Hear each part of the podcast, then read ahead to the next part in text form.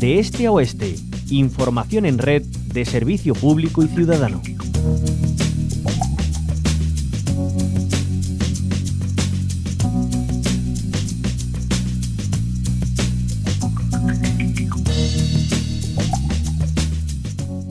Este miércoles se inauguraba la subestación eléctrica Caparacena Baza La Ribina, la conocida como línea 400 de esta zona norte de la provincia de Granada. Está dentro de la planificación de la red de transporte de electricidad 2021-2026 y servirá de apoyo a la electrificación del corredor mediterráneo y de alta velocidad en Almería.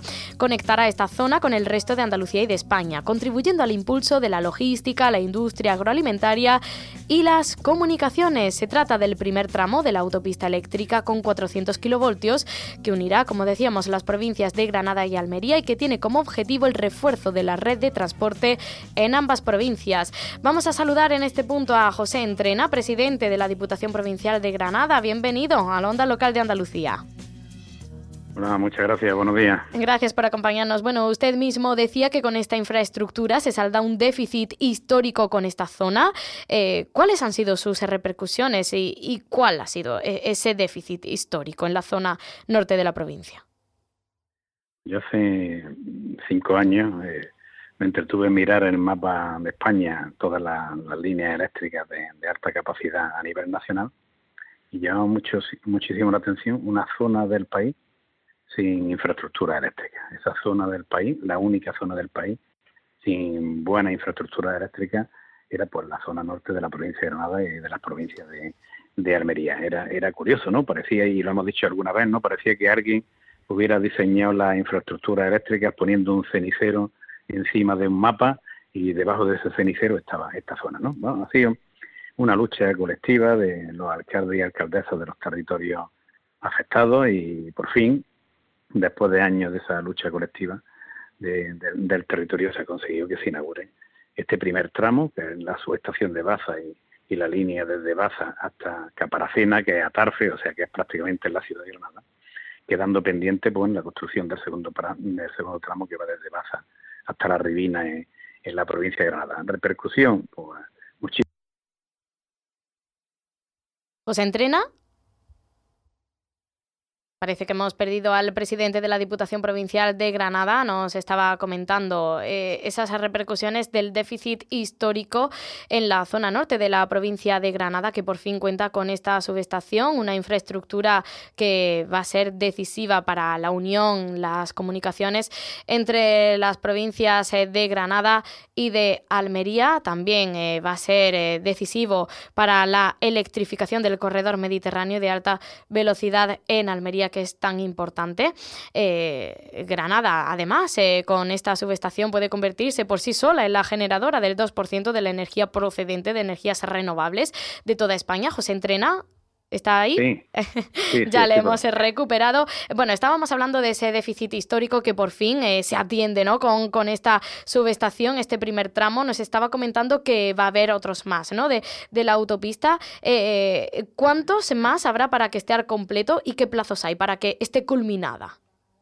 Bueno, la autopista, el, proyecto que queda pendiente de, construir es desde, la, desde Baza, donde está la subestación hasta la Ribina, que, es en la provincia, en la provincia de Almería. Eso completaría esta gran autopista de transporte, de transporte eléctrico que tanto beneficio va a crear en el territorio, bueno también y beneficio a Andalucía, a la provincia de Granada en su conjunto, a Andalucía y, a España por la gran capacidad de, transporte que tiene y en, un territorio que es eh, magnífico, que será de los mejores a nivel nacional para la generación de energías renovables tanto solar como, como eólica. Eh, ¿Y qué previsiones hay en cuanto a creación de empleos eh, directos e indirectos en torno a esta infraestructura? Sí, pues bueno, eh, imagínense que una vez construida la, primera previsión de, inversiones en renovables va a ser de 3.000 millones, 3.000 millones de euros, que es una cantidad enorme, ¿no? Una inversión enorme que la instalación y la construcción va a tener una incidencia en el empleo importante y luego en su mantenimiento. Se calcula que alrededor de 6.000 empleos pueden, pueden, de manera directa e indirecta, se pueden crear en un territorio, bueno, que es uno de los territorios en nuestra provincia que más problemas tiene de despoblación. y, bueno, y en el que estamos trabajando evidentemente en este sector de las renovables junto a los sectores turísticos, del desarrollo turístico y, una gestión más eficiente del agua para hacer una, una agricultura más competitiva y una agricultura de primor, ¿no? Pues bueno, eh, yo creo que entre estos tres sectores, eh, con esta oportunidad que tenemos desde, desde ayer, va a salir hacia adelante un territorio que, le hace muchísima falta tener oportunidades. José Entrena, ¿y cree usted que, esta infraestructura eh, serviría ante una hipotética reapertura de, la línea Guadix-Bazalorca, ahora en estudio de viabilidad por segunda vez en, una década? Por, supuesto, es imprescindible. Esta línea aporta, aporta primero una capacidad eh, enorme de generación de renovables, como he dicho, en el territorio. Aporta la viabilidad del corredor litoral mediterráneo, la conexión de Granada a Almería hacia Murcia, que necesita ese flujo eléctrico que da, que aporta esta línea. O sea que eso, sin esta línea no podríamos electrificar el ferrocarril eh, Granada-Almería, con lo cual no tendríamos corredor litoral, litoral mediterráneo.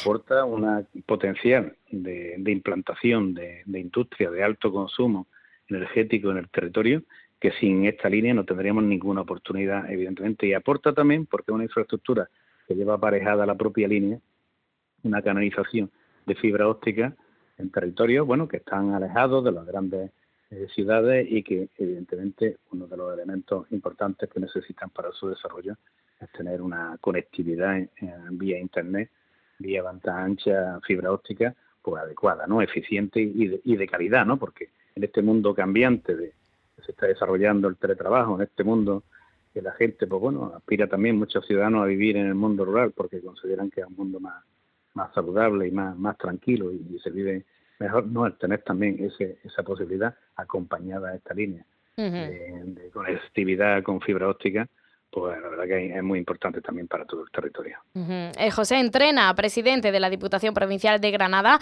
muchísimas gracias por habernos acompañado en este ratito. Un saludo. Venga, gracias a vosotros. Hasta luego.